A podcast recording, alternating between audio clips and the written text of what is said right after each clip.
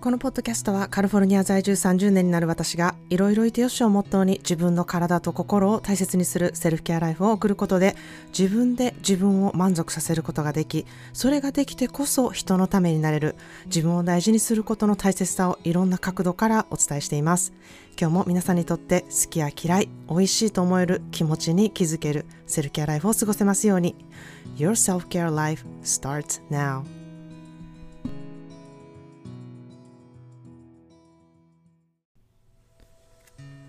皆さんいかがお過ごしでしょうか、えー、日本は今日は勤労感謝の日だということで、えー、これはちょっと調べてみるとアメリカの感謝祭とちょっと同じような意味合いがあってやっぱり世界ってねどこでも働くことだったり、えー、作物を得ることとかこう食べれることの感謝をする日っていうのをね持とうっていう文化があるんやなっていうふうに思ってちょっと嬉しくなったんですね、まあ、アメリカは明日が感謝祭なんですけれども、まあ、私も毎年こういろんなお料理を作って、えー、あの楽しいなっていうふうに思ってるんですけれどもあの大抵メニューっていうのは決まってるんですね、まあ、ですが、まあ、グリーンピーンズでもこういろんな作り方があって毎年こうレシピを探してあこれ美味しそうやなっていうものをね、えー、作ってみるっていうことを、えー、やることで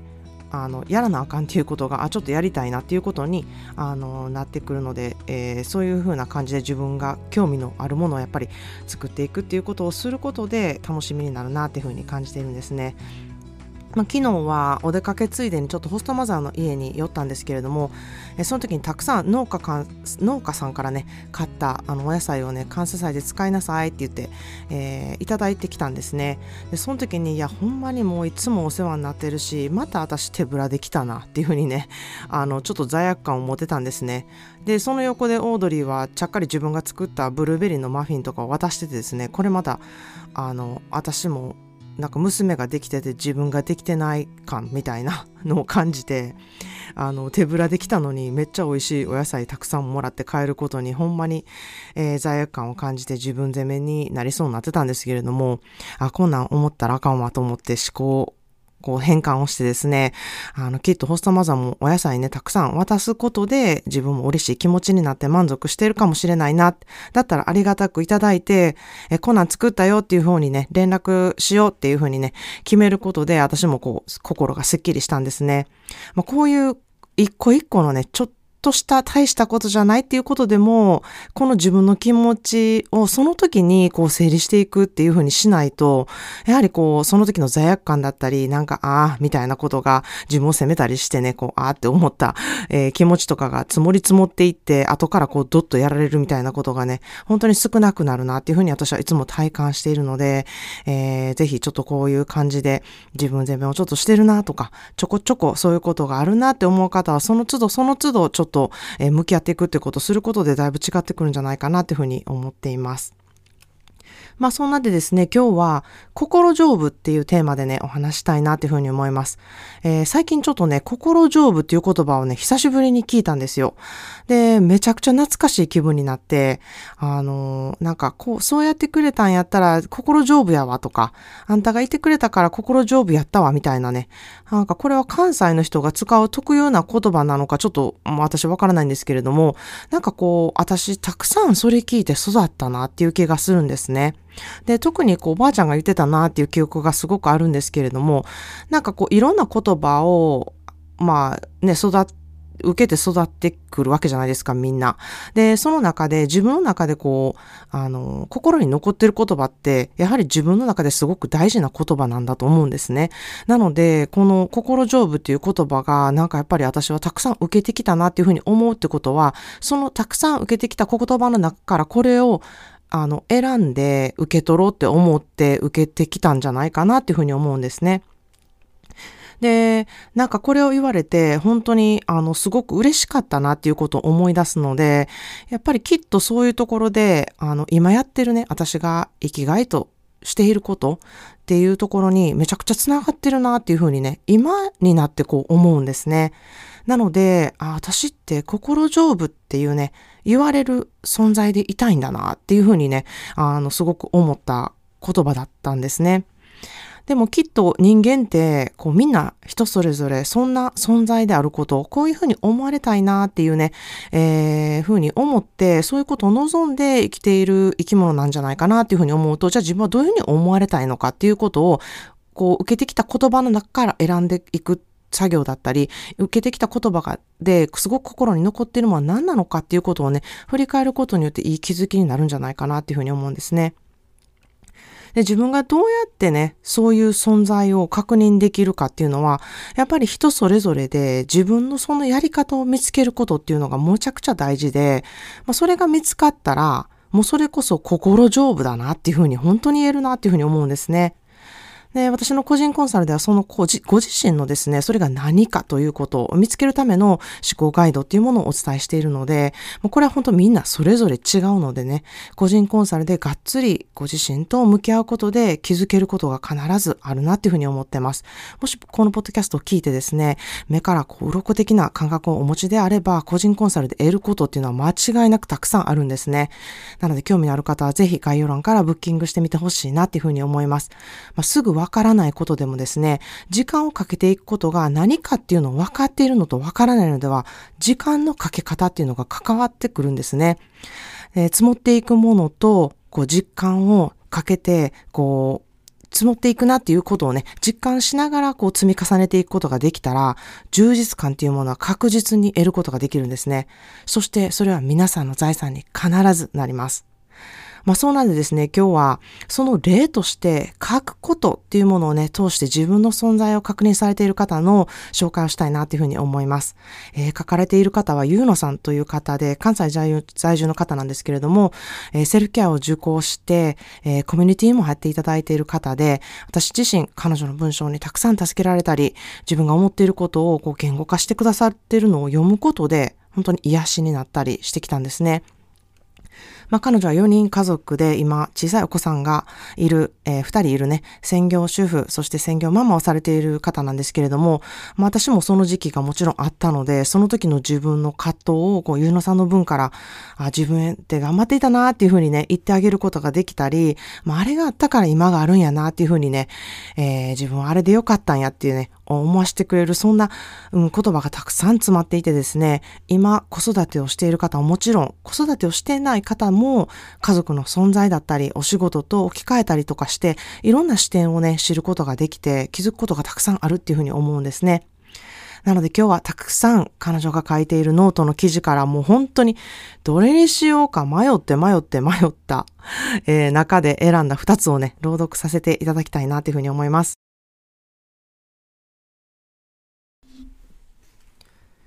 えー、タイトルは、私的ワンオペ育児との向き合い方。私の毎日は、基本ワンオペ育児がスタンダード。どこの家庭も大体そうなんじゃないかと思ってしまう。ワンオペ育児、私は以前までひどく疲弊していた。夫は日曜日と祝日が休みだ。だから毎週土曜日は幼稚園もなく何をしようか、どう過ごそうかと一人で頭を抱えていた。さらには平日溜まった家事、例えばトイレ掃除や洗面所、床拭きなども朝登園がない土曜日にすることが多かった。そんなこんなで週末となれば家事と育児で疲弊してしまう。しかし子供は待ってくれない。時計よりも正確に時を刻んでいるかのように10時になれば外に出たいと泣きわめく。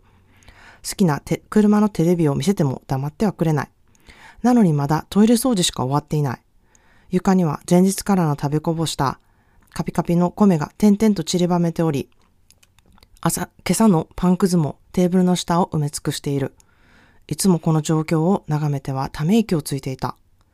それでも何かと、何とか家事をこなし公園へ向かう。昼食のため帰宅する頃にはもう顔面蒼白、疲労困憊になっている私。こんな状況下が毎週続くと土曜が来るのに恐怖にも感じていた。するといつも予感らぬ考えが私を襲う。夫が週休2日あればこんな思いはせずに済むのに。夫が週休2日あれば一緒に掃除してもらえるのに。夫が週休2日あれば子供たちにイライラせずに済むのにと。もし何たらだったら、もし何たらであればと、たらればの住人へとなってしまう。こうなるとなかなか現実と向き合うことができなくなってしまう。そして夫の仕事が悪いだの、そもそも夫の休みが日曜祝日だけなんて意識し意識してなかったただの夫の、夫のせいにしてしまい、こんなはずじゃなかったのにと負のループに入ってしまう時もあった。しかしだ、こんな風に負のループに毎週土曜に怯え、夫に噛みつくように八つ当たりしたいだろうか答えはノーだ。楽しく子育てしたい。子供たちを怒鳴りつけたくない。夫との夫婦仲をこじらせたくない。そう。本当は家族でただただ楽しく過ごしたいだけなのだ。だったらこんな私に何ができるのか考えた。負のループの根源である考え方を変えるのだ。じゃあ一体どうすればにたどり着く？私の場合、ワンオペ育児の定義を自分なりに変えていくことにした。どういうことかというと、家事、育児を完璧にこなさなくていい。どちらかでいいのだ。おかんたるもの。家事、育児は完璧でないといけないという自分の思い込みを書き換えるのだ。おかんだって人間だもの。そう、優先順位をつけるのだ。土曜日の午前中に掃除をしなくたっていい。私にとって何が大事？子供と遊んであげること。じゃあ午前中、身支度終わればまずは外に出よう。帰宅後、より気があれば掃除しよう。晩ご飯、うどんにしたっていいじゃない。手抜けるところは抜いていこう。日曜日に掃除一緒にしてほしいって夫に伝えたっていいじゃない。そう、家事はおかんがするもの。育児もおかんがするもの。だって私は稼いでないのだから。ってそんな風に自分を下げすまなくたっていいじゃない。自分の好きなように家事、育児する権利はあるのだから。自分の好きなようにワンオペ育児の定義をデザインしよう。そう伝えたい。それがどうしてもできないときは自分の中に取ってみてほしい。どうして自由にすることができないのだろう？何が引っかかるのだろうと？子供たちに問いかけるように自分には優しく問いかけてあげてほしい。焦らず少しずつ自分に寄り添う選択をおかん自身ができますようにと願いを込めて私の体験談をシェアする。だって自分が優しくしてあげないと誰も構ってくれないじゃない。私たちおかんのことなんて。笑い。少しでも多くのおかんの週末が穏やかになりますように。二つ目のタイトルは、おかんだってセルフケア。ここ最近、体にかなり関心が高まっている。なぜかというと、心身ともに自分を大事にし始めたからだ。どんな環境下に自分を置くかで自分はどんな風にも変化できると知ったから。その考えが私の基盤となり、学ぶことへ品欲となり、気づきの多い暮らしとなった近頃、自分をいたわる大切さをひしひしと感じる。心が満たされていくと体もいたわりたくなった。年だから育児疲れがひどいからとかではなく、ただ自分を大切にしたいから。理由が変わるだけで食事作りや献立作りの意識が変わる。朝のストレッチの時間に40分は咲くようになった。それは自分が自分を大切にしたいといういたわる気持ちがそうさせるのだ。子育て中は育児に家事にタスクまみれで自分をいたわるなんて二の次三の次となるのだが、そうなれば自己犠牲を愛情と勘違いするようになる。あなたたちを、あなたたちを思って私は自分時間削ってまでやってるのに、醜く歪んだもう一人の私が顔を出す。だからといって、もう一人の自分を無理に閉じ込めないってやってほしい。この私も私なのだ。それなら手を取り、肩を組みやっていきたいのではないか、やっていきたいではないか。うまくいかない日もあるが、そんな日こそ自分をいたわってあげてほしい。何も良いご飯を食べろ、健康を意識しろ、ではなく、何をしたら自分が癒されるのか、なぜそうしたいのかと自分と相談してほしい。いたわる中身はみんな違うもの。することだけにこだわるのではなく、自分がちゃんと癒されているか、いたわれているかを大事に選択してほしい。私の場合は今、たまたま食やストレッチなだけなのだ。一つに絞らず、棚にお気に入りのお皿を飾るように、本棚に好きな本を集めるように、たくさんいたわる方法をみんなが見つけ選択できますように。はい、ということで、ゆうのさんの記事を2つ読ませていただきました。あの、私読むのがものすごく自分で苦手やなと思ってるので ちょっと少々聞き取りにくいなとか、なんかここちょっとまーちゃんの読み方間違えてるでみたいなとこがあるかもしれないんですけれども、えー、ゆうのさんの文章私大好きなので、ちょっとあの、練習しながら 読ませていただきました。あの、ゆうのさんの記事ね、他にもたくさんいい記事があります。えー、概要欄に載せておくので、ぜひいろいろ読んでみてほしいなというふうに思います。えー、私はゆうのさんの記事で好きなところはですね、本当にそのまま自分の気持ちっていうものを正直に書かれているなっていうところ、そこにね、飾り気がないところ、こう、カッコつけて書いていないところ、どこかね、やはりうん、切なかったりとか、虚しさを感じるね、子育てをね、えー、そのまま書かれていて、そこでもうやっぱりベースにはね、愛っていうものがあるところがね、えー、常に無意識の中で文章に現れているところがめちゃくちゃいいなっていうふうに思っています。えー、今回の記事の中で私がとても印象的だった言葉の部分がここなんですね。家事はおかんがするもの。育児もおかんがするもの。だって私は稼いでいないのだから。ってそんな自分を下げすまなく、下げすまなくたっていいじゃないっていうところ、ちょっと肝心なところでつまずいてしまったんですけれども、えー、まず正直に言うとですね、下げすま、下げすむっていう漢字がね、えー、私読めずに意味もわからなかったので調べたんですが、なのでこんなあの、めちゃくちゃちゃんと言えてないんですけれども、えー、私は世の中の専業主婦、専業ママがね、めちゃくちゃ誇りに思ってほしい部分なんですよね。旦那さんを稼ぎに活かして自分は家のことと子供のことをやりたいねんっていうぐらいね、えー、強気な気持ちでね、あってほしいってめちゃくちゃ思うんですね。働きに行っている旦那さんも、えー、子供のことが見たくても家事が好きでもできない状況の方もいると思うんですね。で、それと反対に、うちの旦那さんは家事できへんからそんなことないし、仕事の方が絶対いいと思ってるっていう方もいると思うんですけれども、えー、それはもしかしたらやってみてないだけで、やってみたら案外、旦那さんの方が家事がうまかったり、もしかしたら旦那さんの方が